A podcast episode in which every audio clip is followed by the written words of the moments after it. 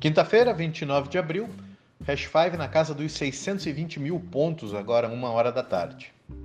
O minuto de hoje é para tentar trazer para a Terra alguns clientes curto-prazistas. É... O Bitcoin não é um esquema de enriquecimento rápido. O Bitcoin é uma ferramenta de uh, preservação da liberdade e preservação do, seu, do valor do dinheiro. Aliás, escrevi um texto sobre isso na newsletter de hoje. Se você não é assinante, fica o convite. Mas enfim, é...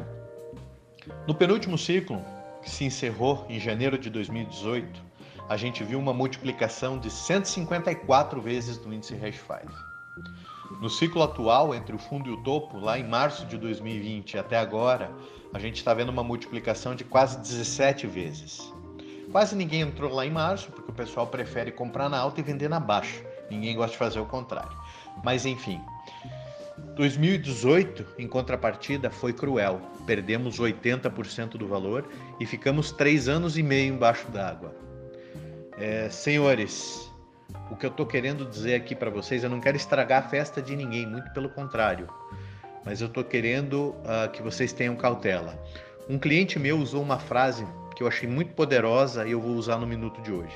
Bitcoin e criptomoedas é para o dinheiro da pinga, não para o dinheiro do leite.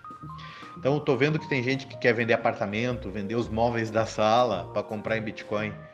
Cuidado. Se você acha que você vai acertar o timing do mercado, cuidado.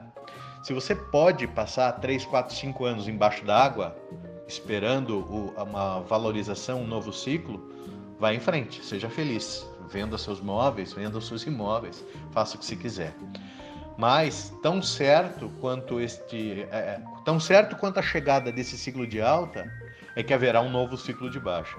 No longo prazo, nada muda. Se a tua janela é de 10 ou 15 anos, me resta pouca ou nenhuma dúvida de que o Bitcoin vai florescer e vai ser muito maior do que você é capaz uh, sequer de imaginar.